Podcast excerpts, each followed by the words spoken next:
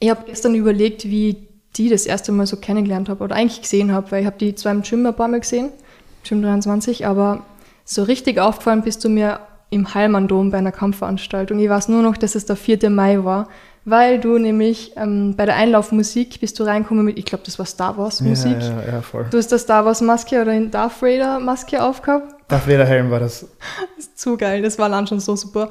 Und dann zum Schluss war irgendwie der eine Satz, ich weiß nicht, war das im Lied oder hast du das gesagt? Auf jeden Fall, May the Force be with you. Ja, nein, ich glaube, das haben wir gesagt dann. Mega lustig, vor allem weil es der 4. Mai war.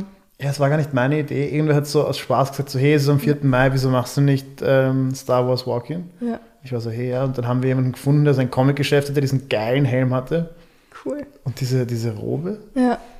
Ah ja, Und stimmt. dann haben wir es, und dann haben wir ich bin fast auf die Pappen geflogen beim Einmarsch mit dem Helm, weil man nicht gut sieht. Äh, Ja. Es war wirklich knapp. Es wäre richtig, richtig bitter gewesen, wenn ich da beim Reinmarschieren auf die Pappen fliege, aber ja, ja, war, war, schon, war schon richtig geil. Ja, Also, wenn wieder am 4. Mai kämpft, dann mache ich es wieder. ja, hoffentlich. Du nimmst nur noch Kämpfe an am 4. Mai. Also, wenn es euch am 4. Mai gibt, das ist fix Starter. Ja. Du hast auch den Kampf gewonnen, glaube ich, oder? Stimmt das? Den habe ich gewonnen.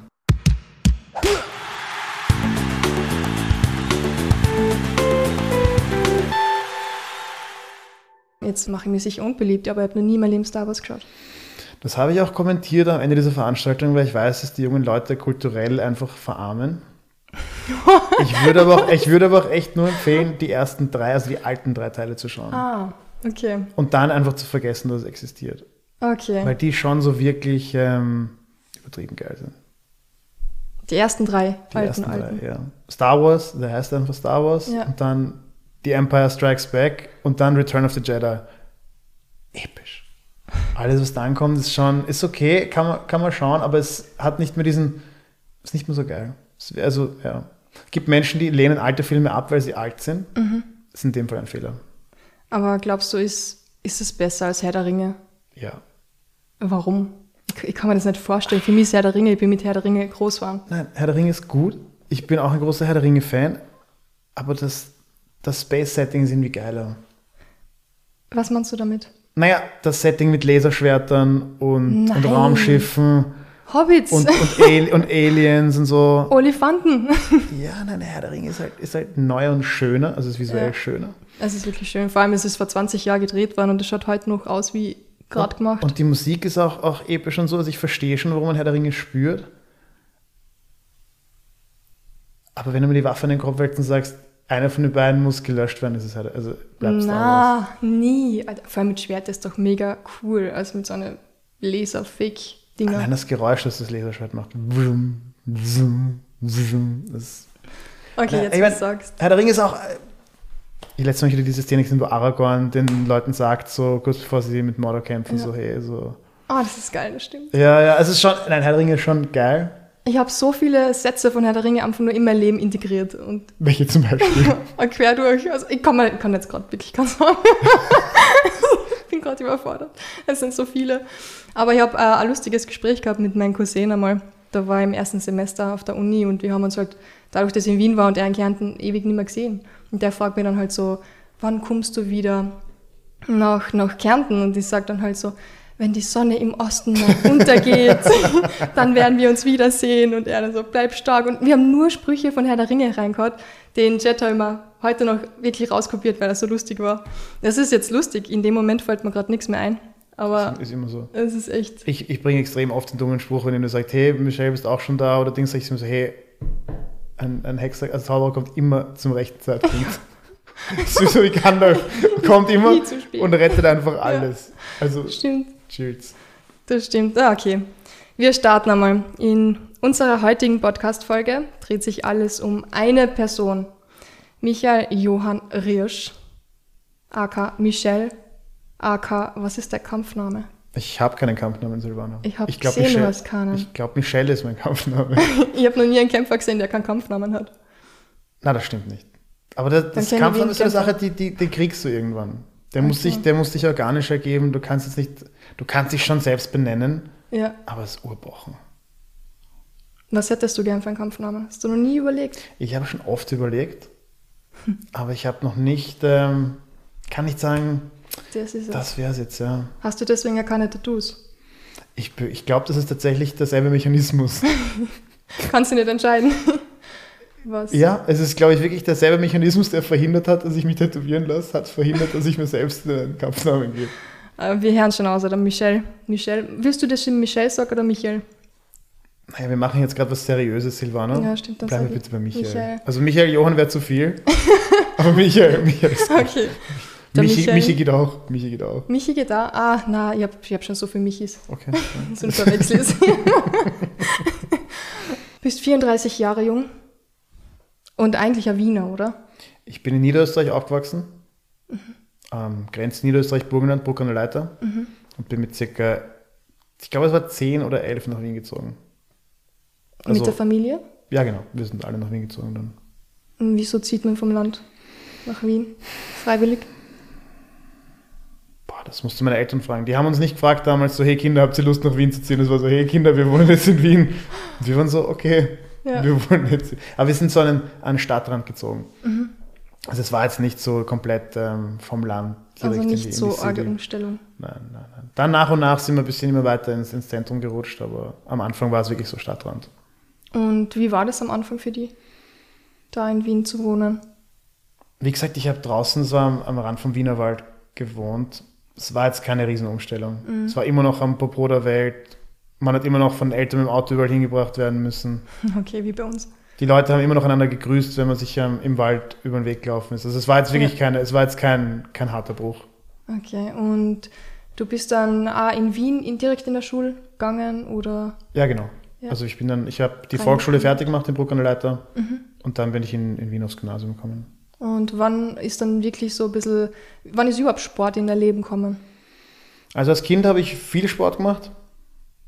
Wenn man am Land aufwächst, in Niederösterreich, spielt man natürlich Fußball. Mhm. Das ist irgendwie alternativlos. War, weil ich war nie ein guter Spieler, also ich habe im Verein gespielt und ich habe auch ähm, so Matches gespielt, so weiß nicht, was es war, U8, U9, was es da halt gibt. Ja. Aber ich war einfach, ja, man hat noch einen Körper gebraucht, Deswegen haben sie mich hingestellt, dass ich nicht wirklich so ein begnadeter Spieler war. Das ist im Land aber wirklich so, dass oft nur zehn Leute gegen neun spielen, weil zu wenig Spieler sind. Ja. Oder manche noch blau waren vom Wochenende. Also da war ich äh, Innenverteidiger. Das war, ist, die Position ist mir auch geblieben. Okay. Das war einfach so, so mein Job. Ich war jetzt auch nie besonders groß oder besonders breit damals. Es war, war nicht der Sport für mich, muss ich sagen. Ja. Aber habe ich halt, habe ich gespielt und ähm, ja, Fußball hat mich dann auch durch die, durch die Unterstufe begleitet. Also auch da habe ich dann Schülerliga gespielt und so. Aber wie gesagt, wirklich nicht, weil ich ähm, ein guter Spieler war. Das ist auch keine falsche Bescheidenheit. Ich war wirklich kein aufregend guter Fußballspieler. Wann hat sich das irgendwie mit Sport ein bisschen gebessert? Also du warst sicher sportlich, aber jetzt vielleicht nicht wirklich im Fußball. Hm, gar nicht. Ich habe halt so Schulsport betrieben mhm. und, und Turnunterricht. Das war bei uns, also damals in der Schule recht, recht viel. Also wir haben auch so Leichtathletik-Sachen ein bisschen gemacht. Aber ich war jetzt nicht der der geborene Sportler. Also ähm, es war irgendwie sehr unwahrscheinlich, dass Sport mal so eine bestimmende Rolle in meinem Leben spielen wird. Das hätte sich niemand gedacht, also ich auch nicht. Interessant, das sagt uns ja dann auch wieder, dass man eigentlich, egal wie sportlich oder unsportlich du am Anfang von deinem Leben warst, dass du jederzeit reinkommen kannst in den Sport und dir etwas aufbauen könntest. Mit Ehrgeiz und Disziplin. Man muss natürlich schon vorweg sagen, Weltmeister war irgendwie außer Reichweite. Ja. Wäre sich von, sozusagen von der Startposition nicht ausgegangen. Du hast aber natürlich völlig recht, man, man kann viel, viel mehr erreichen, als man sich gedacht hätte oder als man von vornherein annimmt. Es gibt dann schon irgendwann Grenzen, aber die sind weit, weit weg von dem, was man denken würde, wo sie sind. Ich habe gehört von einem Trainingskollegen von dir, dass du sehr diszipliniert, sehr strukturiert vor allem bist. Wie ist denn das jetzt für dich da während dem Lockdown? Ich meine, du hast zwar das Training und alles, aber wie schaut der typische Tag jetzt bei dir in deinem Leben wirklich aus? Naja, ich habe das Glück, Schrägstrich Unglück, dass ich meinen Beruf jetzt doch wieder weitgehend ausüben kann.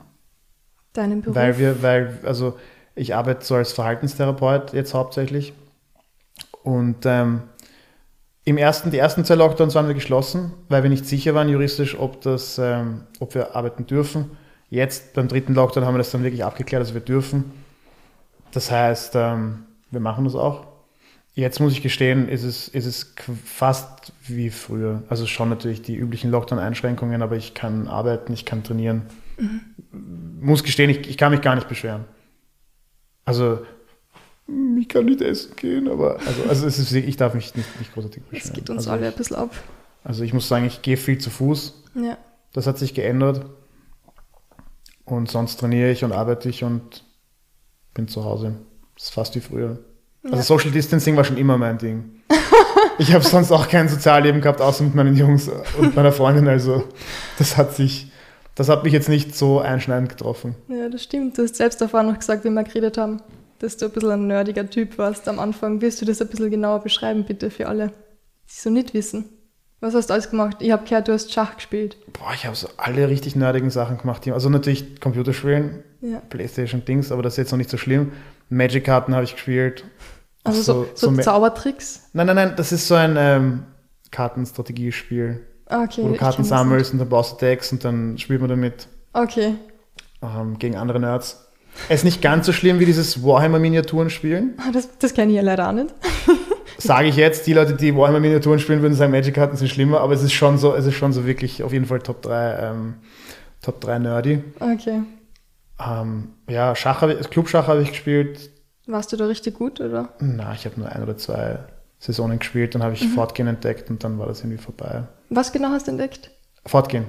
Fortgehen. Da war immer also, also das Fortgehen, ja, das genau. Party. Ja, na, Schach, Schachmeisterschaft war immer Freitag und Samstagabend und das, das, es, es, Ah. irgendwann geht das nicht. Mit 15, Ja. 16, das kannst also das, das war nicht zu machen. ja, wobei, ob jetzt das machst oder Fußball, da ist auch am Wochenende im Spiel. Wäre genau das gleiche gewesen. Ja, Aber ja so aber, Fußballer, aber Fußballer saufen wir in Österreich, oder? cool. Ja, die kommen schon besoffen zum Spiel. Nein, also ich hatte dann schon so, ich hatte mit Kraftsport begonnen irgendwann. Ich würde Ja. sagen so mit 15, 16, nicht unendlich ernsthaft, aber halt so ein bisschen zu pumpen begonnen. Und das war mir schon wichtig, also ich hatte schon so den Traum, ähm, Masse aufzubauen, weil das ist irgendwie wichtig als junger Mann. Und also man denkt, es ist wichtig, aber ja. es war mir auf jeden Fall wichtig. Und dann habe ich in einem Fitnessstudio gesehen, hey, es gibt doch Taekwondo in dem Gym. Und dann habe ich mir gedacht, hey, cool, so als Ausgleich zum Krafttraining. Wieso nicht auch einfach ein paar Leute kicken? Mhm, voll. Macht Logischer, voll Geda ja, logischer Gedankengang. Und ja, dann hat das Kicken, Leute kicken Spaß gemacht. Und dann habe ich mir aber gedacht, Taekwondo ist halt ist sehr beinlastig und hat sehr, du darfst die Leute nicht zum Kopf schlagen mit der Faust, bla bla bla bla bla. Und das ist mir auf die Nerven gegangen. Ich habe mir gedacht, hey, wieso so kann ich den nicht so hauen, wie ich jetzt Lust habe? Ja. Ähm, ja, dann habe ich Wing Chun gemacht. Oh, das ist aber wirklich ganz was anderes eigentlich. Ja, naja, aber du, aber du kannst die Leute halt töten, theoretisch. Nur halt, du tust so, als würdest du sie eigentlich töten. Weil auf der Straße würdest du sie töten. Ah, okay. Ja. Nein, ich bin da ein bisschen drauf Für, für reingefallen. Leute, die, ähm, Entschuldige, Wing Chun jetzt nicht wirklich kennen, würdest du, wie kannst du es ihnen erklären? Ah, Es ist ein, ein südchinesischer Kung-Fu-Stil, Ja. wo man viel ähm, im Nahkampf macht, so Hand-Trapping und Ellenbogen und Tiefschläge. Also es ist wirklich so Selbstverteidigung, jetzt nicht so Wettkampfsport. Das ist doch eher Ku- Kampfkunst, also nicht Kampfsport. Ja, ja, ja, ja, Ja. Die haben das mit Marketing, haben sie mich irgendwie erwischt. Ich habe mir gedacht, das ist jetzt voll, ich bin jetzt voll der tödliche Ninja und ich lerne ähm, Menschen mit meinen bloßen Händen ähm, kaputt zu machen. Ja.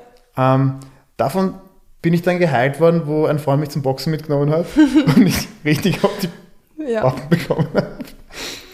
Dann ist mir aufgefallen, dass das vielleicht, ähm, ja. dass ich dann die Leute dort so hauen kann, wie ich Lust habe. Im Boxen. Nein, nein, im Wing Chun. Ah, ja. Aber wir tun halt nur so, als würden wir es machen.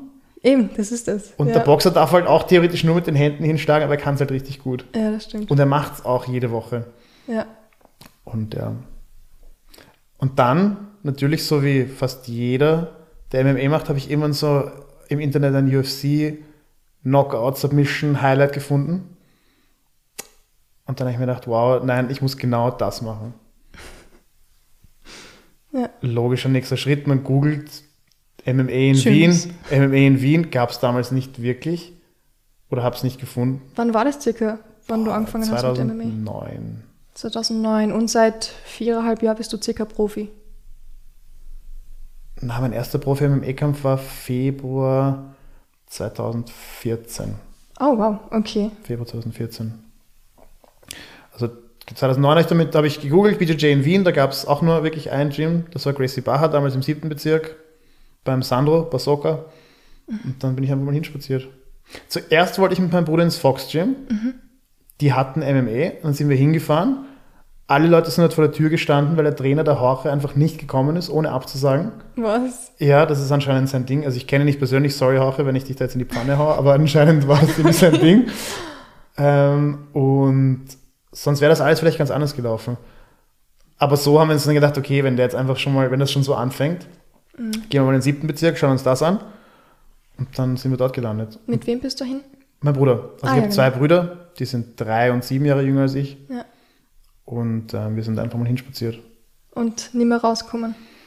Boah, ich habe das erste Mal BJJ gemacht und ich war, ich war sofort verliebt. Wirklich? Also es war wirklich so, ich, wir haben begonnen und dann hat mich so ein Mädel kaputt. Ich war schon recht kräftig, es war nicht zu stark, stark, aber ich war so aufpumpt halt und jung. Und dann hat mich so ein Mädel und ein 14-Jähriger haben mich da zusammengefaltet und gechoked. Und ich habe mir gedacht, wow, das sind super Kräfte, die muss ich auch haben.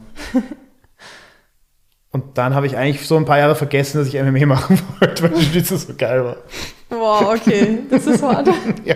Aber es hat da sicher viel gebracht für die Karriere.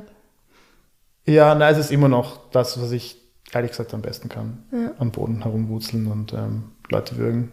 Weil du gerade gesagt hast, Superkräfte.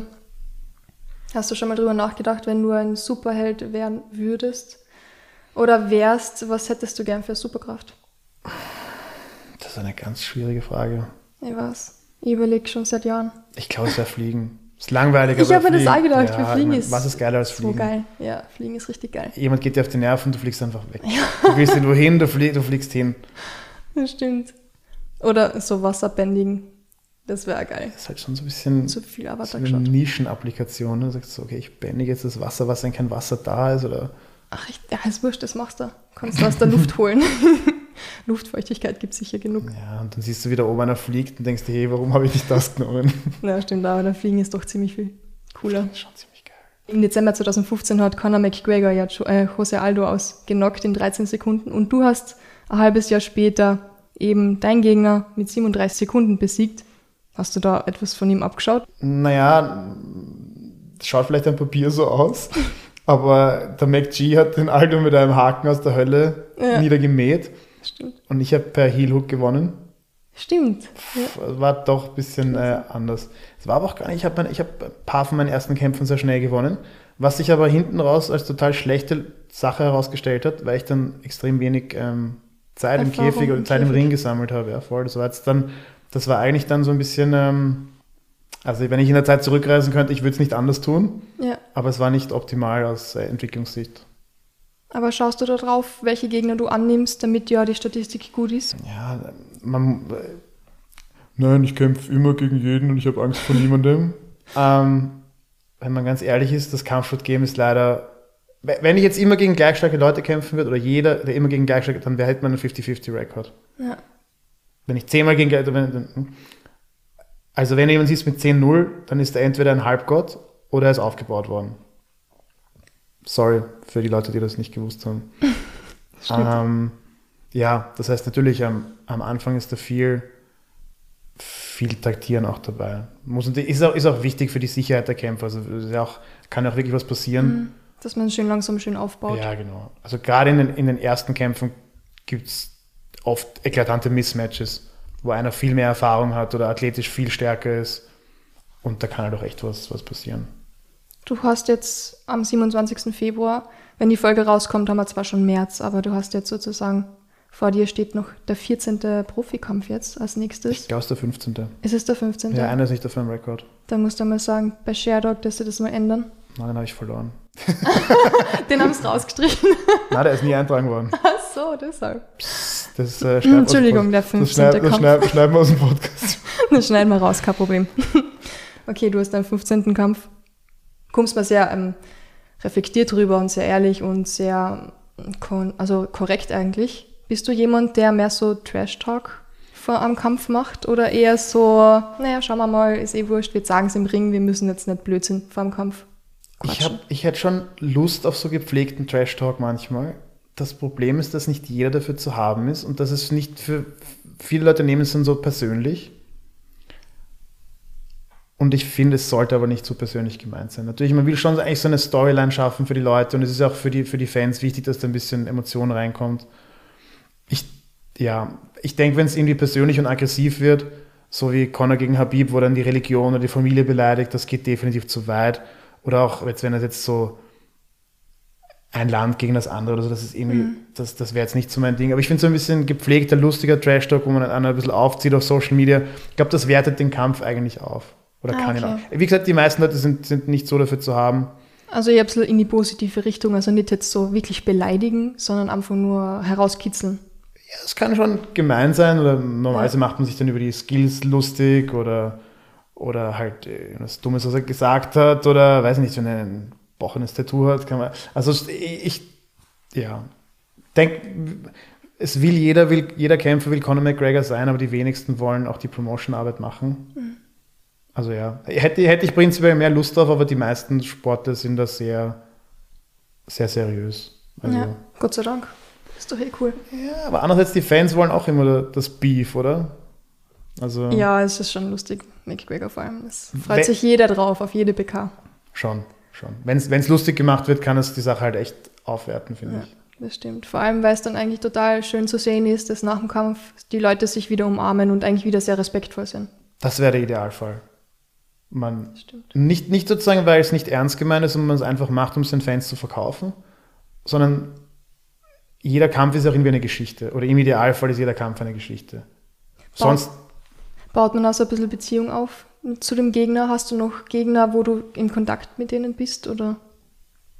Es, kommt, es geht so und so. Also manche Leute werden, werden Freunde mit ehemaligen oder Trainingspartner. Man tauscht sich dann aus. Böses Blut gibt es eher selten, würde ich sagen, aber man ist jetzt auch nicht mit jedem ähm, dick befreundet. Mhm. Aber es ist schon, es ist schon eine, eine Verbindung, würde ich sagen. Weil im, im Endeffekt, man arbeitet ja, auch wenn es gegeneinander ist, in Wirklichkeit arbeitet man ja zusammen, um eine Show zu liefern für die Fans auch wenn es gegeneinander ist.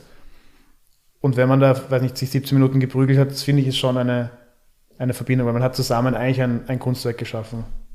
Das ist schön ausgedruckt, ehrlich ja. gesagt.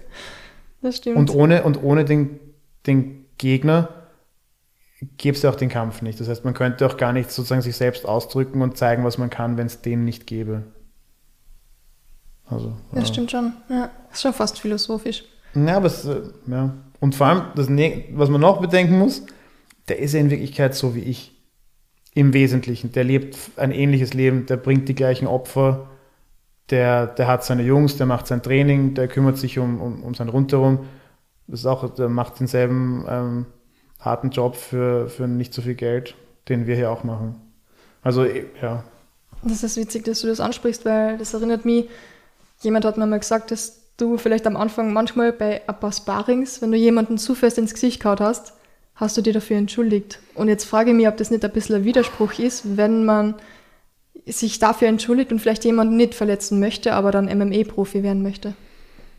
Das ist schwierig. Mir fällt es vor allem schon bei Leuten, die mir viel helfen und die ich gern mag. Da, da tut, deswegen baue ich auch keine große Freundschaft auf zu Leuten, bevor ich gegen sie kämpfe im Idealfall.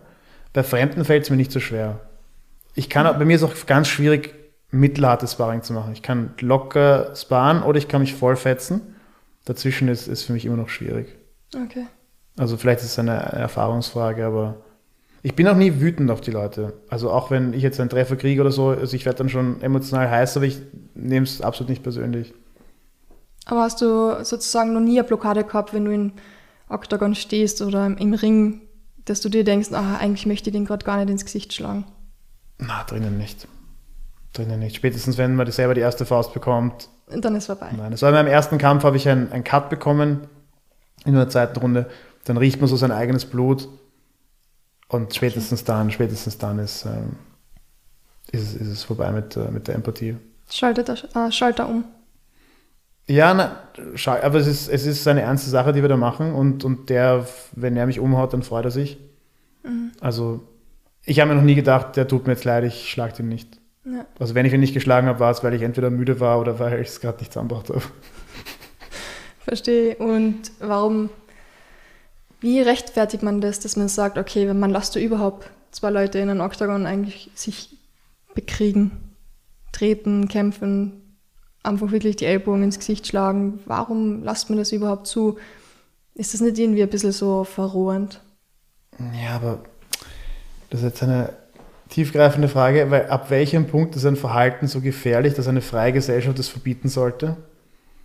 Wenn, wenn du das, warum darfst du Motorrad fahren, warum darfst du mit Skiern einen Berg runterfahren, warum darfst du fett sein, warum darfst du Zigaretten rauchen? Also ich denke, dass die Frage nach dem Dürfen sollte sich gar nicht stellen. Das sind zwei erwachsene Menschen, die das freiwillig machen. Die sind hoffentlich ausgebildet, die, ich meine, das Geld, um das wir jetzt zum Beispiel in Österreich kämpfen, hoffentlich muss das niemand um das Geld. Also da kann man jetzt auch nicht sagen, die müssen das aus Armut heraus tun. Warum sollen die das nicht dürfen? Ja, es gibt auch eine Altersbeschränkung für, für die Events, das heißt, es sollten dort eh auch keine Kinder sein. Andererseits ist ein, ich meine nicht, dass das gut ist, aber wenn die Kinder das Internet aufdrehen oder in, jeder, in jedem besseren Hauptabendprogramm werden 17 Leute erschossen. Also Mm, weiß nicht, wie verrohend dann ein, ein Kampf nach Regeln, der aufhört, wenn einer aufgibt oder der Schiedsrichter sagt, es ist vorbei, wie verrohend das dann noch sein kann. Es stellt sich immer die Frage für Leute, die das zum ersten Mal sehen, ob das überhaupt noch Sport ist. Das ist jetzt sehr kritisch. Ich möchte eigentlich gar nicht so kritisch sein, weil das ist ja eigentlich ja kaum Sport-Podcast. Nein, aber man kann sich, man kann, man kann, man kann sich und soll sich diese Fragen schon immer stellen, denke ich. Also ich denke mir oft am, am Abend, bevor ich kämpfe, was, was für ein krankes Ding mache ich da eigentlich? Aber ja, es ist, es ist ein Sport, so wie, wie Boxen ein Sport ist und ähm, es ist ein Wettbewerb gegeneinander und es ist halt ein, eine sehr freie Form des Wettbewerbs. Es gibt nicht so viele Regeln, gibt kein Equipment und ähm, ja, es ist eine der ältesten Sportarten der Welt. Stimmt, Pankration. Ja. Wie findest du das Bare Knuckle Fighting? Ich hätte persönlich keinen Bock drauf, Äh, ja, nicht, ich meine, aber ich schaue es mir gerne an, wenn Leute sowas machen. das stimmt. Hättest du dir erwartet, dass Paige Van Zandt verliert? Ihren ersten Kampf? Ich muss gestehen, ich verfolge ihre Karriere nicht so aufmerksam. Mich jetzt so interessiert, weil sie eben freiwillig von der UFC weggegangen ist, falls ich das richtig gehört habe, zur Bare Knuckle Fighting, um sich dort sozusagen zu beweisen. Und ich denke mir so, wenn du schon UFC kämpfst, richtig gut kämpfst eigentlich, dann musst du nicht wirklich Bare Knuckle gehen, um noch einmal zu sagen, dass du wirklich tough bist. Und Bare Knuckle ist halt die ultimative Schlacht mit Blut und, und allem. Wobei, dadurch, dass die Hände nicht bandagiert sind, ist, glaube ich, die Schlaghärte. Es schaut natürlich immer so sie, mit sind, sie sind bandagiert. Ja, aber halt jetzt nicht gepolstert. Ja, okay. Ist ja beim MMA auch so mit den kleinen Handschuhen, ist man viel schneller gecuttet und man sieht jeden Treffer am Gesicht sofort im Vergleich zu einem Boxhandschuh. Aber die oberflächlichen Verletzungen sind nicht das, was am Kampfsport schlimm ist. Mein Ausnahme war jetzt vorher schön, dann hat man was zu verlieren, aber ähm, für die Alle meisten, aber das Schlimme, was man erleidet, sind ja die Hirnschäden. Ja. Und die sind eigentlich umso schlimmer, je gepolsterter die Hand ist, weil dann kannst du ihn fester schlagen. Ohne Sorge um deine Hand. Wenn die mit diesen Handraps auf die Stirn schlagen, ist die Hand gebro ist gebrochen. Wenn, also wenn jemand mit voller Kraft mit einer ungepolsterten Hand auf eine Stirn schlägt, dann ist die Hand ist hinüber. um auf den nächsten Kampf, den 15. Kampf zurückzukommen. Du hast ja für normal einen Großteil von deiner Karriere im Welterweight gekämpft auf 77 und jetzt ist der zweite Kampf jetzt, glaube ich schon, wenn das jetzt stimmt auf Sherlock, ist es der zweite Kampf auf 70 dann. Ja, ist der zweite auf 70. Wieso gehst du freiwillig eine Gewichtsklasse runter? Weil Gewicht machen ist so wie, wie Records im Kampfsport so ein bisschen eine auf den ersten Blick komische Sache. Also jemand, der 77 kämpft, der wiegt in den allermeisten Fällen absolut nichts. Also er wiegt schon für eine Sekunde auf dieser Waage 77 und sonst nicht. Und international die 77er sind einfach riesig. Also ich bin 1,75 groß und ich bin jetzt nicht massiv. Ich bin jetzt nicht super schmal oder super, aber ich bin jetzt einfach nicht massiv gebaut und nicht so groß. Und die internationalen 77er sind einfach sehr groß im Vergleich zu mir. Ja, stimmt. Ich bin jetzt auch kein riesiger 70er international. Würde ich sagen, ist ähm, also auch vom Gewicht her äh, passt einfach deutlich besser für, für mich die Gewichtsklasse. Auch vom Gefühl her, dass du sagst, ich fühle mich wohler auf 70? Nein, also ich bin jetzt kein natürlich sehr leaner Mensch. Das ist eigentlich sehr unangenehm für mich, das Gewicht zu halten. Ja. Aber Mit welchem Gewicht läufst du für normal um? früher war so mein Normalgewicht so irgendwas um die 85, wo ich 77 gekämpft habe. Dann bin ich ein bisschen runtergegangen auf 82,5 circa, vom, also vor, auch vor dem vor Axo 2. Und jetzt, ähm, lustig von meinem letzten Kampf, der der erste auf 70 war, war ich auf einem Höchststand vom Gewicht, da war ich über 85 wieder, weil Lockdown, Depression, ich musste einen Kampf absagen, weil ich krank war. Und dann habe ich einfach hemmungslos gefressen. Hm, Ich glaube, das geht vielen so. Ich sag's wie es ist, ich war, ich war, war drei Wochen krank, ich habe den Kampf absagen müssen, ich war sehr traurig und habe dieses Loch mit äh, Essen gefüllt. Macht es nicht. Und bin dann von 85 auf 70, das war überhaupt nicht so geil. Jetzt werde ich, also jetzt habe ich so 81, 80, Wie viel Zeit hast du gehabt von 85 auf 70? drei Wochen. Drei Wochen. So, ja, also wir haben am Donnerstag gewogen bei dem Event. Das heißt, es war, nein, Mittwoch haben wir gewogen. Also mehr so zweieinhalb. Hast du es gemerkt, dass es nicht gesund ist für den Körper? Ja. Inwiefern? Ich verkraft das prinzipiell sehr gut, dehydriert zu sein. Ja. Also ich habe ich hab das auch früher schon mal für einen Grappling-Wettkampf gehabt. Also ähm, ich komme vergleichsweise gut damit zurecht. Man, man merkt einfach, dass es, ähm, ja, es ist ein sehr langwieriger, unangenehmer Vorgang. Und ähm, es ist natürlich auch für die Performance nicht gut. Es ist für die Gesundheit nicht aufregend, es ist für die Performance nicht berauschend. Also, aber es ist leider, es ist leider eine Praktik, die man mitmachen muss, wenn man da mitkämpfen will. Und Wenn du jetzt sagen würdest, du bleibst auf 77, dann hättest du ja nicht so viel Druck eigentlich, oder? Ja, aber dann wären das Monster, gegen die ich kämpfen muss. Neue Herausforderung, oder? Wobei, Ja. neu ist es eh nicht. Theoretisch hätte man wahrscheinlich einen Ausdauervorteil, aber praktisch überlebt man dann die erste Runde nicht. Also.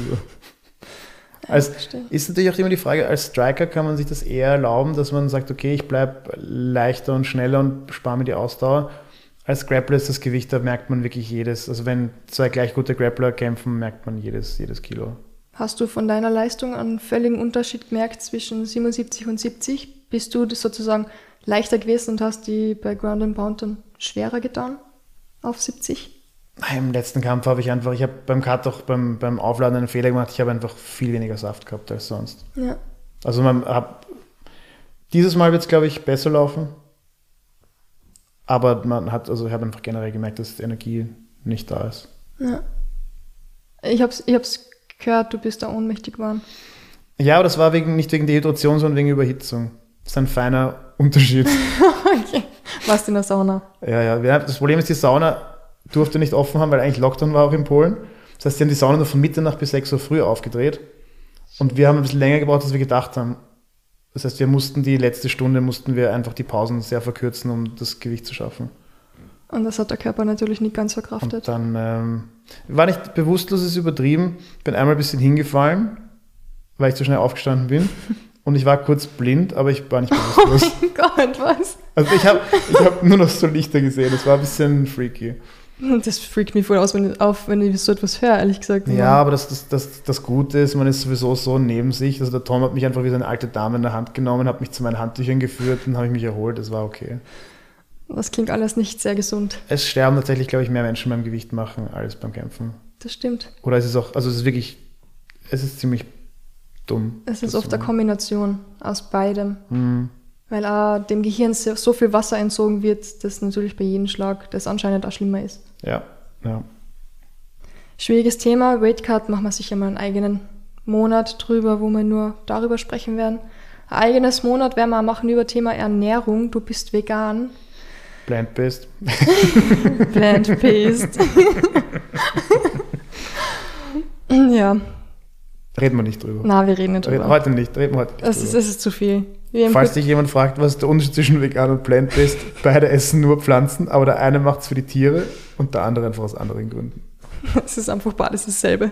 Nur ein fancy Wort, ein neues fancy Wort. Wobei vegan ja schon ziemlich fancy ist für viele.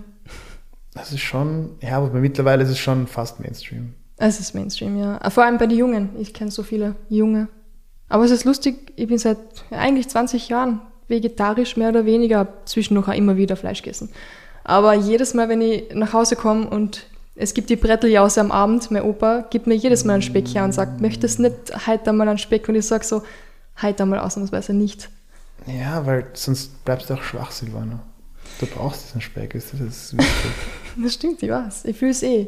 Es fehlt was. Ja, das- Nein, es fehlt gar nichts natürlich. aber so ein guter Räucherspeck ist schon. Es riecht schon gut. Ich muss schon sagen, es riecht gut, aber essen will ich es auch nicht wirklich. Viele Menschen Eigentlich die meisten Menschen, die haben noch nie in seinem Leben einen Kampf gehabt, sind noch nie in einem Oktagon gestanden oder in einem Boxring. Wie, wie ist denn das? Ganz ehrlich, kannst du das Gefühl ein bisschen beschreiben vor so einem Kampf, die Sekunden vor dem Kampf, während dem Kampf, danach? Bist du in Trance irgendwie oder erzähl einfach mal, wie das ist, wenn du da wirklich vor dem Kampf stehst. Ja, also das, ich fange bei der Kampfvorbereitung an, weil das für die meisten, also es geht für jeden anders los, jeder geht anders damit um. Aber es ist schon, für mich geht es los, sobald ich den, den Kampf annehme, den Gegner das erste Mal sehe, dann kriege ich mal den ersten, aber durchaus angenehmen Adrenalinkick. Dann, wenn ich, dann sehe ich ihn, dann wird es real für mich. Und dann flacht es aber wieder total ab, weil dann ist man in seiner, in seiner Trainingsroutine und man, man, bereitet sich vor. Man lebt eigentlich sein Leben ein bisschen strenger als vorher, aber so wie, so wie sonst auch. Und dann, je näher der Kampf kommt, dann ist, ist jedes Mal ein bisschen anders. Und für mich kommt eben, für mich kommt es recht spät, dann also recht knapp beim Kämpfen dann. Spätestens am, am letzten Abend davor, wo ich mir wirklich kurz denke, so hey, ähm, wie krank ist es, dass zwei Menschen da reinsteigen und sich einfach zur Belustigung anderer jetzt schlagen? Und, und, und willst du das wirklich machen? Und dann ist die Antwort jedes Mal ja gewesen. Und dann muss ich sagen, am Kampftag, ich war bei meinem ersten Kampf schon erschreckend ruhig davor. Wirklich? Also direkt davor auch. Also je näher der Kampf kommt, desto, desto ruhiger wird es. Du, du bist ja das, das, das Kämpfen an sich bist ja gewöhnt. Nicht in der Intensität immer, aber du, du, du schlägst dich ja oft im Gym mit Leuten. Das Ganze rundherum ist eigentlich das Ungewöhnliche für dich. Eben dieses, äh, du wärmst dich woanders auf, du musst, du hast, du musst zum Checkup, du musst bandagiert werden, du musst kontrolliert werden, also alle möglichen Sachen, die vorher zu erledigen sind und zu organisieren sind. Und das ist, also dieses ganze Rundherum ist es eher das Ungewöhnliche. Dann, sobald der erste Schlag, der erste Kick, sobald das losgeht, ist es eh, macht es eh der Autopilot. Also. Da läuft dann eh das Programm, also im Idealfall. Blöd, wenn es nicht ist. Ja, hast du aber schon mal so, bist du drin gestanden und auf einmal ist das so richtig so eingeschossen, so, oh mein Gott, ich muss jetzt kämpfen und auf einmal pumpert dein Herz richtig? Oder war das bei dir nie so, dass du so extrem nervös warst, sondern immer eher ruhig? Naja, man, man darf auch nicht zu ruhig sein. Also das hat, glaube ich, jeder, der schon öfter gekämpft hat, hat auch schon die Phase hinter sich, wo man dann zu ruhig ist davor. Das ist auch nicht gut. Das habe ich beim letzten Mal zum Beispiel fast gehabt, da habe ich mich zu sehr runtergeholt. Da fehlt dann ein bisschen das Feuer. Also man braucht es, man muss, man muss es schon zulassen, dass man das Adrenalin hat und dass es einen noch ein bisschen mitreißt, aber man muss es kontrollieren können. Weil sonst brennt man sich aus oder, oder ist äh, zu hektisch. Mhm. Also es ist, ein, es ist schon ein bisschen ein Balanceakt zwischen es zulassen und die Aufregung akzeptieren, aber sie positiv dann zu verwenden. Hat es mal einen Kampf gegeben, wo du dir wirklich gedacht hast, wow, Alter, ich will überhaupt nicht reingehen. Ich habe überhaupt keinen Bock, jetzt gerade zu kämpfen. Ja, bei dem Kampf, der nicht auf meinem Rekord ist, Nummer, die Phantomnummer. ja. Da hatte ich davor, da, das war meine, meine zweite Niederlage und da war ich, das war einfach zu knapp nach der ersten, da war ich eigentlich noch total erschöpft und, und hinüber und, und mental auch noch, da wollte ich einfach, habe ich gedacht, ich will sofort wieder kämpfen um diesen Geschmack aus meinem Mund zu bringen, war natürlich blöd. Ich hätte einfach mal chillen sollen. Und da war ich davor schon kurz so, dass ich mir gedacht habe, ah, ah, lieber wäre mir jetzt eigentlich nicht. Sonst war es immer eigentlich, ähm, man freut sich ja normalerweise, dass man jetzt, ähm, man trainiert, also wir trainieren ja die ganze Zeit, wir, wir schärfen unsere Waffen und man will ja auch dann sozusagen raus und das, und das zeigen. Und, was was denken deine Eltern darüber? Naja, also meine Mutter war einmal zuschauen. Also mit, mit, mit, ihrem, mit, mit, ihrem Mann. Und, ähm, und dann nie wieder? Am nächsten Tag hat sie mich angerufen und hat gesagt, Michi, also ich war überrascht, wie schön das Event war. Boxen und Kickboxen ist auch wirklich spannend, das kann man sich anschauen. Pause. Aber das, was du machst, dieses Mixed Martial Arts, das ist eine Katastrophe. Wirklich? Ja, na, sie steht nicht so drauf, dass da am Boden weitergeschlagen wird. Ja. Das ist für viele so ein bisschen eine Barrikade. Ja, verstehe ich nicht. Ja, ich jetzt auch nicht mehr. Weil, warum soll der Kampf genau dort aufhören? Wann es spannend wird. Nein, aber es ist so, In allen anderen Kampfsportarten gibt es einfach diesen Punkt, wo man sagt, okay, nein, wenn er hinfällt, hören wir auf. Okay, nein, wenn ich ihn festgehalten habe, höre ich auf. Aber warum? Der, der kann ja noch kämpfen. Stimmt. Okay, cool, ich habe ihn jetzt festgehalten. Okay, wow, er ist jetzt hingefallen und weiter. MMA ist halt wirklich, ähm, ja, ist was Besonderes. Ja, stimmt. Und du bist ähm, Brazilian Jiu-Jitsu gerade, wie nennt man das? Purple Belt? Brown. Brown Belt. Brown. Stimmt, das ist vor Purple. Gell? Magst du da kurz die Abstufungen erklären? Das ist eine Stufe vorm Schwarzen. Genau, genau. Weiß ist Kakerlaken-Level, blau ist ähm, Kakerlake, die schon fliegen kann, Purple, dann Brown und dann Schwarzgurt, höchstes Level. Wann hast du den Brown Belt bekommen? Dezember 19 vom Roberto Pastuch. Ist der immer noch dein Trainer? Ich habe tatsächlich jeden Gürtel von einem anderen Trainer bekommen. Wirklich? Es ist meine große Hoffnung, dass ähm, ich den letzten auch noch von Roberto bekomme eines Tages. Ja. Das war schön. Wie viele Jahre wird es, glaubst du, noch theoretisch dauern? Naja, Oder wie viele Techniken muss man da noch lernen, bis man da den Das- schwarzen Gürtel das bekommt? Problem ist, die Graduierung im Jiu-Jitsu ist ja eigentlich sozusagen für das Training mit Gi, also mit Anzug. Und als MMA-Kämpfer verbringt man sehr wenig Zeit mit dem Gi-Training, normalerweise, also die meisten. Das heißt, ähm, ich denke, der Tag wird erst kommen, wenn ich wieder etwas mehr mit Gi trainiere. Hast du das vor oder was sind deine nächsten Ziele? Ah, wenn man mal No-Gi trainiert hat, ist es schwierig, in den Gi zurückzugehen. Ist das so unbequem? es ist, ist alles einfach langsam und schwer und es ist so, wie wenn du dich auf einmal durch, durch ah, ich kann es gar nicht, es ist, es ist, ja, nein, es ist so, wie wenn man dir auf einmal Fesseln abnimmt, wenn du Nogi machst. Es ist, du flutschst, es bewegt sich alles, es ist viel dynamischer. Ist der wirklich so, so ungut zum Trainieren mit? Nein, gar nicht, aber es ist einfach, du hast viel mehr Reibungsfläche und er verlangsamt alles und das alle viele Bewegungen und du kannst auch diesen Anzug sehr, Leute haben sehr starke Griffe dann ab einem gewissen Level und es ist sehr langwierig, die zu brechen und dann musst du deine Griffe etablieren, du musst seine brechen und verbringst du sehr viel Zeit auch mit diesem Gripfight und so und das, ähm, dafür habe ich die Geduld gerade nicht. Ja, verstehe. Ist ein, ist ein schöner Sport und hat natürlich mehr Optionen durch, die, durch den Anzug als Nogi, aber ist momentan einfach nicht das, was, worauf ich Lust habe. Bist du dann so jemand, der sich Techniken herausschreibt, analysiert, drüber bespricht? Ich schaue sehr viel Videos und ähm, der Tom, einer von meinen Trainern und ich, wir verbringen auch immer wieder, also wenn wir mal Zeit haben, Lockdown 1 haben wir sehr viel gedreht zum Beispiel. Ja, also schon. Das heißt, ihr trefft euch und beim Training bequatscht er während dem Training dann die einzelnen Techniken noch genauer, oder? Bequatschen, es ist mehr ein, wir, wir schauen uns das an, wir setzen uns hin, wir machen das mal und dann, dann arbeiten wir einfach dran. Natürlich redet man währenddessen auch, aber der Hauptteil ist einfach das mal zu machen. Habt ihr, glaubst du, schon alle Techniken, die es so gibt, schon mal gesehen, oder? Nein, nicht annähernd. Wirklich? Nein, da kommen auch ständig neue dazu. Der Anspruch kann auch, glaube ich, gar nicht sein, dass man sie alle kann. Ja. Also es gibt sicher jemanden, der alle halbwegs kann, dafür kann er dann wahrscheinlich keine besonders gut. Stimmt da wieder. Was ist deine Lieblingstechnik? Bin, ich, bin, ich bin ein, ein Strangulierer. Gelenkshebel habe ich schon auch gemacht, aber, aber gibt. Weil wenn, wenn du jemanden den Arm brichst oder auch das Knie rausschraubst, der kann theoretisch immer noch kämpfen. Ja. Ja, außerdem weint er vielleicht und du musst dir das anhören. Aber wenn jemand stranguliert wird, Dann ist er Ruhe. dann ist er entweder er gibt auf oder er ist bewusstlos. Und du weißt, auf einer einsamen Insel, wenn es um alles gegangen wäre, dann wäre er jetzt tot und du nicht. Wieso denkst du gerade an eine einsame Insel und an MMA-Kampf dort? Ist das weil das, was weil du... Jiu-Jitsu weil Jiu-Jitsu nur einer gegen einen wirklich stark ist. und dass das einzige Szenario ist, wo ich mir vorstellen kann, dass es wirklich extrem wichtig wäre. Wo Okay. es um alle Kokosnüsse geht und um das eine Schlauchboot und das eher eine Wasserflasche. Jetzt frage ich mich gerade, was du sonst noch mitnehmen würdest auf so eine Insel.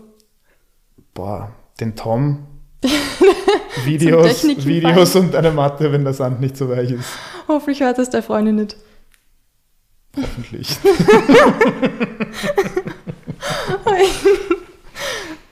Ich hätte keine Ahnung, was ich mitnehmen würde, ehrlich gesagt. Mein Laptop. Ich, würd, ich könnte nicht ohne meinen Laptop und dann würde ich aber WLAN brauchen und dann würde ich wieder Strom brauchen, was die Sache sehr erschwert. So wenn du sagen Bücher, ne? Und hast du das gelesen und dann? Ja, eben, apropos Bücher, hast du mal vor, Bücher zu schreiben? Weil Ich glaub- ich habe gesehen, deine Instagram-Posts, die sind ja wirklich halbe Romane. Naja, da gibt es doch ein recht enges ähm, Character Limit. Kennst Also du manche, das? davon, manche davon, ja, ja, ich stoße regelmäßig dran. So ein Buch schreiben ist halt doch wieder was anderes. Also ich glaube, wenn ich mich jemals ähm, noch anders künstlerisch ausdrücke, als mich zu fetzen, dann wäre das, ähm, dann wäre das eine Option, Was genau meinst du? Ein Buch zu schreiben. Ein Buch zu schreiben. Wahrscheinlich es ein Fantasy-Buch. Ich lese sehr viel so Fantasy. Was liest du gerade auf Ferns? Boah, ich lese gerade, ähm, also das ist eigentlich dieses Science-Fiction-Fantasy, was irgendwie für mich ein Genre ist. Da werde ich jetzt Ja. wieder gekreuzigt von Puristen, aber ähm, jetzt lese ich gerade The Culture wieder von Ian Banks. Sorry, ich habe das nicht verstanden und ich weiß auch nicht, was das The, ist. The Culture heißt es, ist so ein.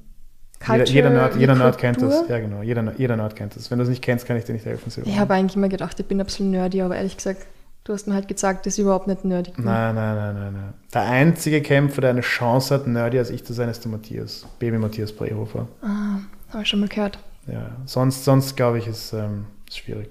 Dann werde ich den das nächste Mal fragen, was er so ein nerdiges Zeug macht. Apropos nerdig, World of Warcraft. Da gibt es eine Geschichte dahinter und die würde ich jetzt richtig gern hören. Okay, die, die Fans haben auch ein Recht auf diese Geschichte. Hoffentlich. Also, ähm, bevor ich den Traum hatte, anderen Menschen im Käfig so weh zu tun, dass mir Leute dafür Geld geben, hatte ich den Traum, so gut Computer zu spielen, dass Menschen mir dafür Geld geben. Das ist ein schöner Traum, ehrlich gesagt. Ja, ich habe nur schöne Träume. Und ähm, Geht irgendwelcher davon in Erfüllung eigentlich? Kämpfen vielleicht? ja, es ist gar nicht so schlecht gelaufen. Ja. Aber diese Geschichte hat ein irgendwie tragisches, aber irgendwie auch gutes Ende. Okay, erzähl. Also, wie dir irgendjemand verraten hat von meinen Ja. nicht so netten Freunden, ich habe, so wie viele junge Menschen, hatte ich ja mal eine Zeit lang ein Problem mit World of Warcraft. Da, für, für Menschen, die das nicht kennen, weil mein Opa hört wahrscheinlich auch zu und meine Oma, kannst du das Spiel kurz beschreiben? World of Es Warcraft. ist ein, ein MMORPG, also ein, ein, Beschreib's besser nicht. es ist ein, das ein Online- ein. Online- ein Online-Rollenspiel, das Ja. man mit, also Multiplayer, das man mit anderen Leuten spielt. Ja. Es ist so wie Crack aus Pixeln. Hör auf. Und, ich wenn, verstehe und, das auch und ich sage ehrlich, jeder, der mit so, also fast jeder, der mit sowas anfängt, ist echt gefährdet, da hängen zu bleiben. Weil es ist so wie Facebook oder Instagram, es ist einfach so gemacht, dass es dein Hirn missbraucht. Okay. Cool. Ich, war, ich, ich als alter Zocker war dann dieses perfekte Opfer. Ja. Ähm, Wann hast du damit gestartet? war ich gerade im Zivildienst und dann ist WoW rausgekommen und damit hatte ich meine erste Freundin und dann habe ich mich zwei Wochen nicht mehr gemeldet, weil ich so viel WoW gespielt habe und dann hatte ich keine Freundin mehr. Für alle Mädels da draußen, es liegt nicht an euch, es sind die Computerspiele. Nein, nein, das ist definitiv von mir gelegen. naja, es liegt nicht an den Frauen, sondern an den Computerspielen. Eine Also- Frechheit. Also Kathi, falls du das hörst, sorry. Zwei Wochen hast du dich nicht gemeldet bei ihr. Zwei Wochen. Mein Gott. Ich habe nur mehr gespielt und ähm, Zivildienst, geschlafen habe ich auch nicht mehr viel. Das war wirklich. Ähm und diese WoW-Sache hat sich dann halt, immer wenn ich Sachen mache, möchte ich dann halt auch irgendwie Wettbewerb mit anderen haben. Ja. Einfach besser sein als die. Dann haben wir natürlich auch in WoW begonnen, so Player versus Player. Also man kann in so einem Spiel normalerweise gegen die Umwelt spielen, so Monster kaputt machen und Aufgaben lösen, oder gegen die anderen Spieler. Die coolen Leute, so wie ich, haben natürlich immer gegen die anderen Spieler gespielt, also PvP. Ich meine, das erklärt sich irgendwie von selbst. Und da gab es so verschiedene Wettbewerbssysteme, Spieler gegen Spieler. Wie genau soll ich es erklären? Ganz kurz, bitte. Und da, haben- und da haben wir eben, habe ich, haben wir zwei gegen zwei, Ja. haben wir immer gespielt und da waren wir auch ziemlich gut. Also ziemlich gut auf dem Level, dass ähm, Blizzard, also da gab es einen Wettbewerb von jedem, jeder Spielwelt, gab es sozusagen ein So Top Turnier. 3 Teams, genau, so eine Art Turnier, aber über, dies, über das gesamte europäische WoW-Universum hinweg. Und Mhm. die Amis haben ihr Turnier gehabt und die Asiaten haben ihr Turnier gehabt und So Europameisterschaft und dann hat es eine WM gegeben, Genau. sozusagen. Und die Sieger von den jeweiligen Kontinentalmeisterschaften sozusagen oder halt Regionen, die hätten dann in Kalifornien live gegeneinander gespielt. Ja. Und ähm, wir haben das Ding in Europa gewonnen. Also wir waren von Wahnsinn. allen WoW-Nerds, die Tour und Tour gespielt haben, waren wir die Besten. Das, ist, das klingt so gut. Es war schon extrem aufregend. Also meine, meine, meine Mausfinger waren damals richtig, ähm, Trainiert. richtig hot, ja. Auch so Hotkeys und so. Ähm, ja. Das heißt, wir waren richtig gut. Das Problem ist, dass, und das verstehen jetzt nur Leute, die auch mal WoW gespielt haben, jetzt sozusagen, jetzt ist es eine Welt voll schöner Freiheit. Jetzt kann man von einer Spielwelt auf die andere transferieren. Ähm, kann alle möglichen Sachen verkaufen und, und, und trainen. Das konnte man damals, also man konnte es damals schon machen, man durfte es nicht. Das heißt, wenn man einen Account erstellt hat, dann durfte man den nicht weitergeben, durfte ihn nicht ähm, verkaufen. Ja. Ja.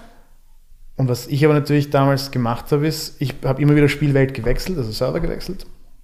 Aber ich hatte keine Lust, zum 17. Mal ein, ein, ein Maxel von Level 0 hochzuspielen. Das heißt, wie ich dann auf meinem damaligen Endserver war, habe ich einfach den, wo ich war, habe ich verkauft und haben wir auf dem anderen Server einen neuen gekauft, Was verboten war. was verboten war. Was aber, Aber du hast Leute nicht wirklich geschummelt oder so. Was, nein, nein, überhaupt nicht. Das hat keinen Vorteil verschafft, aber man, es war sozusagen einfach eine Umgehung des, des Endnutzer-Lizenzvertrags, Okay. den niemand liest. Aber wir haben gewusst, es, wir haben gewusst, es ist illegal. Es hat sich nicht irgendwie unerwartet getroffen. Aber es haben viele f- gemacht und es ist nie, also ab und zu ist er gepackt und gebannt worden, habe einfach einen neuen. Also es war. Und ähm, ja, dann hat Blizzard, also die, die Firma, die das, die WoW ähm, entwickelt hat und besitzt, haben wir geschrieben so, hey, schick uns mal deinen Namen und deine Daten, dass wir das Ticket kaufen können, dass wir das halt alles buchen. Und dann haben sie mich tatsächlich an dieser Stelle nicht cool Blizzard disqualifiziert wegen Verletzung des Endnutzer License Agreements und haben uns rausgeschmissen. Was mich so wütend gemacht hat, dass ich ähm, meine WoW-Charaktere alle verkauft habe und nie wieder WoW gespielt habe. Oh Also mein Gott. wahrscheinlich ist es, ähm, war das gut so. Ja. Das Fazit ist, nächstes Mal, wenn ihr so ein Spiel spielt und man, es gibt keinen Transfer, macht das, was die meisten anderen machen, bezahlt einen Chinesen, dass er euren eigenen Account levelt. Das ist so komplex für mich. Ich spiele nie etwas eigentlich. Das ist die andere Alternative. Du kannst einem Chinesen deinen Account geben und Ja. er levelt ihn für dich hoch. aber kann aber das wäre natürlich sein, dass der Chinese- oder? Das ist auch illegal, aber es wäre in meinem Fall nicht aufgeflogen, weil dann der Name im Account richtig gewesen wäre. Aber kann natürlich sein, dass der Chinese mit dem Account durchbrennt. Passiert auch. Also es ist, ähm, Die Chinesen. und du musst warten, bis der Chinese das gemacht hat. Also auch mit den kleinen asiatischen Händen dauert das eine Zeit lang. Ah, wieso können das nur Chinesen? Weil dieses Service meines Wissens noch nur von Chinesen angeboten wird. Wir haben immer gesagt, das sind die China-Farmer. Vielleicht sind das eigentlich Filipinos. Also Ja, ist in Asien beheimatet hauptsächlich. okay. Das ist mega traurig eigentlich, dass du das. Also du wärst für normal nach Kalifornien geflogen, hättest dort sozusagen bei der WM spielen können. Ja, ja, wir wären richtig so Pro-Gamer gewesen. Damn, hättest sicher heute mega viel Kohle machen können damit. Na, wahrscheinlich wäre ich einfach ein übergewichtiger Nerd. Wobei die Gamer, die ich so gesehen habe, die recht gut sind, naja, zumindest bei FIFA, die waren gar nicht so dick. Ja, vielleicht sind es die Leute, die Sportspiele spielen. oh ja, stimmt auch wieder. Vielleicht sind die sportlicher. Das kann natürlich auch sein. Aber für deine Karriere war das sozusagen richtig gut. Das Das war für mein ganzes Leben ziemlich gut, weil ich Ja. hätte doch nie, also ich hätte sicher, ich habe zu der Zeit hätte ich eigentlich studieren sollen Ja. nach dem Zivi. Das äh, ist sich neben WoW nicht ganz gut ausgegangen. Und dann hast du dein Leben auf die Reihe gekriegt und du hast auf der WU studiert, mit Sport angefangen, eine Freundin gekriegt. Alter, was will man mehr, oder? Ja, ja. Oft ist es so, dass im Leben schlimme Dinge passieren, die sich im Nachhinein als absolut positiv herausstellen. Stimmt. Habe ich in dem Moment nicht so sehen können. Ich war Das hauptsächlich verstehe wütend. Das wäre ja, das klingt einfach schrecklich. Ich meine, du kommst so weit, du hast Wochen oder Monate deines Lebens da reingesteckt und dann wirst du einfach gesperrt. Wir haben wirklich wie die Bösen gezockt. Also wir haben uns doch echt was überlegt. Irre. Wir haben wirklich Tag und Nacht überlegt, okay, wie können wir die anderen fertig machen und, und was ist die beste Art, das zu tun. Und, und wir haben es geschafft, wir waren so happy. Mein Partner war auch so wütend auf mich. Das glaube ich. Völlig zu Recht. Völlig zu Recht. Und er hat nicht ohne die dorthin fliegen können. Nein. Weil Wir das Team Team- disqualifiziert, weil ich disqualifiziert wurde. Hast du noch Kontakt mit dem? Nein. Deshalb? Nein, nein, wir haben uns nur in diesem Spiel kennengelernt und Ah. haben nur zusammen gezockt. Also wir hatten sonst keine, keine enge Beziehung. Gott sei Dank. Ja, das ist hart. Ich glaube nicht, dass er jetzt auch MMA-Kämpfer ist. Ähm, vielleicht wird das wegen dir. Und dann siehst du ihn mal wieder. Stell dir das vor. Wäre er in der gleichen Gewichtsklasse? Na, er war so ein langer Dünner. Na, okay, dann hast du Glück gehabt. Er war so ein langer Dünner. Das wäre das wär eine starke Storyline für den Kampf. Das wäre richtig So, hier, cool. weißt du noch? Weißt du noch damals, wie ich der Einzige disqualifiziert wurde? Ich werde ihn finden und schreiben. Er soll. Sein, sein Username war Galadronia. Das war ein weiblicher Nachtelf-Druide. Ich habe mir überlegt, dass ich am Ende des Monats ja immer ein Fight Recap mache, wo ich sozusagen kurz über die Kämpfe des Monats sprich oder eben schaue, was im nächsten Monat so los ist. Und habe mir gedacht, nachdem ich nicht als Experte rüberkommen möchte und definitiv auch kein Experte bin, haben wir ein bisschen geredet davor und ich habe dich gefragt, ob du vielleicht Lust hättest, da mitzumachen. Und hast du immer noch Lust, da mitzumachen? Jetzt vor der Kamera, wo ich voll festgenagelt bin. ja, sicher habe ich. Mache ich gern. Nein, freut mich, dass du mich gefragt hast. Und ähm, ja. ich sehe mich jetzt auch noch nicht als Experten, Experten. Dann. Aber ich glaube, ich weiß schon ein ja. bisschen was. Wir suchen uns einfach Kämpfe aus, wo wir ein bisschen was drüber erzählen können. Ja, im schlimmsten Fall redet man über so Sachen wie, wie Footwork und Winkel. Oder Plant-Based. Ja, genau. Oder man redet über Diet oder ja. Oder man redet über Intangibles und sagt so, ja, aber er hat das Herz und was mit seinem Kinn. Und also man, man kann diesen üblichen Kommentatoren-Jargon dann schon einfach auspacken. Das ja, das stimmt. Das, das kriegen wir ja, sicher locker hin. Das schaffen, das schaffen wir. Auf jeden Fall. Auf jeden Fall. Ab März geht's los. Ende März, die letzte Folge im Monat ist immer der Fight Recap mit Michael, Johann Rirsch. Das, das Johann. Das steht in meinem Pass. Warum meine Mutter das getan hat, ist mir unerfindlich. Ja. Also viele Leute haben einen zweiten Fahren. Das ist nicht notwendig. Das ist notwendig. Ich habe drei. ich kann es mal aussuchen. Wie ist, wie ist dein voller Vorname? Silvana Isabella Charlotta Strieder. Und bei Starbucks, wenn ihr Getränk, was ich nicht sehr oft mache, weil natürlich Starbucks möchte nicht unterstützen, aber wenn es mal wieder so ist, dann sage ich nicht Silvana, sondern Isabella, weil Isabella schreiben es immer richtig. Mm, Silvana kann mit I, mit Y. Ah, du hast keine Ahnung, was ich da schon gesehen habe. Ja. Nicht nur ansatzweise. Ich war mir nie sicher, ob das wirklich mein Getränk ist. Aber zum Abschluss, gibt es etwas, das du noch erzählen möchtest, beitragen möchtest, der Welt da draußen erzählen möchtest? Kann den Leuten nur empfehlen, deinem Podcast weiter zu folgen. Ich glaube, die Silvana wird sowas wie Joe Rogan auf Deutsch mit mehr Haaren. Definitiv mehr Haaren, weniger Alkohol und Zigaretten. Oder. Oder. Oder wir machen. na, wir gehen da auch nicht hin. Story für eine neue Story. Stimmt, das wäre ziemlich schön. Hast du schon einmal etwas von einem Kämpfergehen gehört? Ich habe davon gehört. Ähm, Genetik ist so ein bisschen ein zweischneidiges Schwert. Es wird oft, ähm, wir haben oft ein mechanistisches Verständnis von diesen Dingen, so das ist das Gen, das jemanden zum Kämpfer macht. Ich befürchte von allem, was ich über Genetik weiß, dass diese Beziehungen nicht so eindeutig sind. Stimmt, aber weißt du was? Wir werden da überhaupt nächste Woche, wirst du alles drüber erfahren. Bin gespannt. Das wird nämlich die neue Folge dann zum Thema Kämpfer gehen. Es gibt nicht jedes Monat ein Schwerpunktthema und das ist das Schwerpunktthema für den März und auf das man, Was ich mir definitiv vorstellen kann, es man sieht das auch, wenn man in ein Gym geht, es gibt einfach Leute, die sind für den Schatz geboren worden. Und dann gibt es Leute, die müssen, so wie ich, die müssen das mühsam erlernen mit Zähnen und Klauen und müssen sich da hochgraben.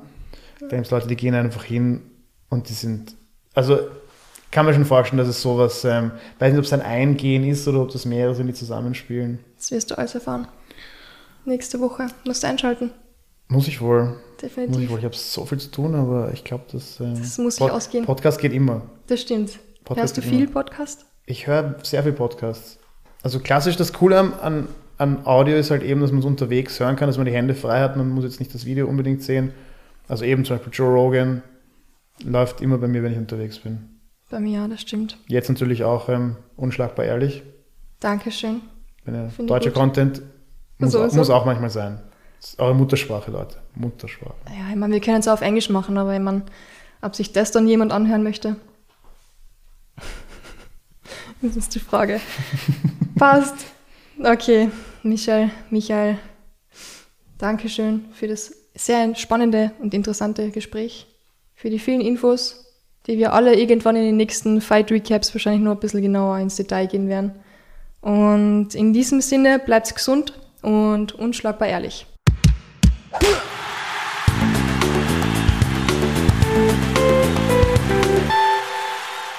Das war die zweite Folge mit Michael Riersch. Nächste Woche werden wir mit Molekularbiologe Dr. Fritz Treiber über den Themenschwerpunkt Kämpfergehen sprechen. Noch ein kleiner Hinweis zum Thema GI und No-GI. Michael hat uns ja vom Training mit dem GI erzählt und dass es ohne GI leichter zum Trainieren ist. Für alle, die nicht ganz verstanden haben, wovon wir da sprechen, Gi ist einfach die Kurzform des japanischen Wortes Keikogi und heißt Trainingsanzug. Die Trainingsanzüge bestehen aus einer Jacke und einer Hose aus besonders reißfestem Material. Viele von euch haben das bestimmt im Judo schon gesehen.